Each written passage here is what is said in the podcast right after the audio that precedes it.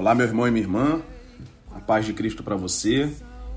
Estamos aqui no último dia do ano de 2021 e eu passo por aqui para deixar uma palavra que tocou o meu coração, que, embora não seja minha, não é autoral, mas é um texto de um pastor da África do Sul, da Igreja Batista de Durban, chamado Clint Archer.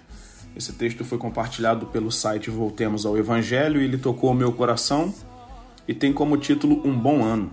E ele diz assim: Qualquer sommelier que se preze sabe: bons vinhos vêm de uvas torturadas. É um antigo segredo descoberto acidentalmente nas vinícolas antigas, que quanto mais a uva precisa lutar por sobrevivência, maior a qualidade do vinho que ela produzirá. Assim, em costas rochosas e áridas não prestam para nada, agriculamente falando, uvas colhidas após uma temporada de sofrimento produzem vinhos que são entendidos e chamados como de um bom ano de colheita. Esse fenômeno não é uma questão que se aplique apenas à ciência dos vinhos, à enologia, mas também à vida cristã, à teologia, a nós. Se eu te perguntar o que faz um bom ano na sua vida, você talvez responda com uma ou mais dessas bênçãos genéricas, como saúde, sucesso profissional, satisfação nos relacionamentos, prosperidade ou talvez sobrevivência financeira, mas certamente você estaria errado. Quero dizer, pelo menos meio errado. Um bom ano é feito de qualquer coisa que avance em nossa vida com Deus, em particular na nossa santificação. Isso é, que nos torne mais parecidos com Cristo, que nos leve para mais perto de Deus e aumente nossa atuação naquilo que glorifica ao Senhor. Isso talvez signifique experimentar a graça de Deus através de bênçãos fisicamente favoráveis. Ou talvez signifique perseverar através de diversos níveis de provação. Foi isso que Paulo quis dizer, como sabemos que todas as coisas cooperam para o bem daqueles que amam a Deus, daqueles que são chamados segundo o seu propósito, conforme Romanos 8, 28. Se eu tivesse que escolher entre um ano de tranquilidade e alegria ou um ano de dificuldade e desapontamento, se dependesse só disso, eu escolheria o caminho do conforto. Você não?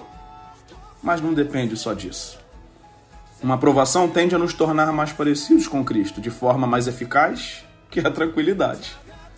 Se nós olharmos para o texto de Tiago, ele inicia a sua carta assim: Meus irmãos, tende por motivo de toda a alegria o passardes por várias provações, sabendo que a provação da vossa fé, uma vez confirmada, produz perseverança. Ora, a perseverança deve ter ação completa para que sejais perfeitos e íntegros e em nada deficientes. Tiago 1, do versículo 2 ao versículo 4.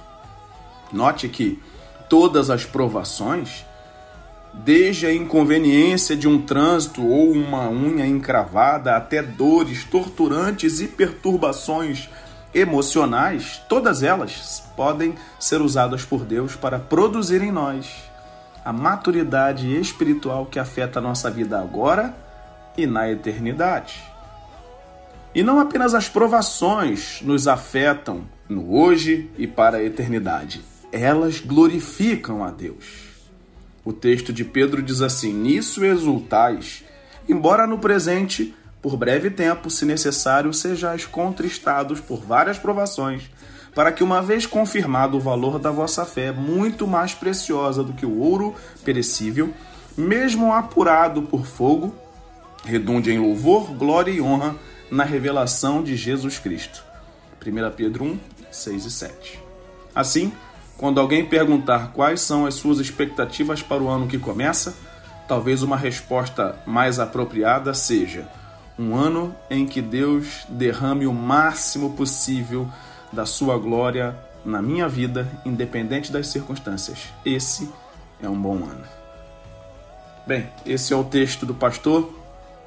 Creio que ele nos leva a refletir e, sobretudo, que nós possamos ter o coração inclinado e a mente dedicada a uma vida cada vez mais cheia da presença de Deus. Que no próximo ano, meu irmão e minha irmã, o teu coração e a tua mente estejam voltados para o trono da graça do Senhor que você se encha plenamente do Espírito Santo de Deus e tenha uma vida guiada na presença do Senhor. Que Deus te abençoe Que o Espírito Santo ministre sobre cada lar, sobre cada vida, mais de si mesmo. E que o Senhor nos abençoe rica e abundantemente. Um feliz ano novo para todos. Fiquem na paz de Cristo.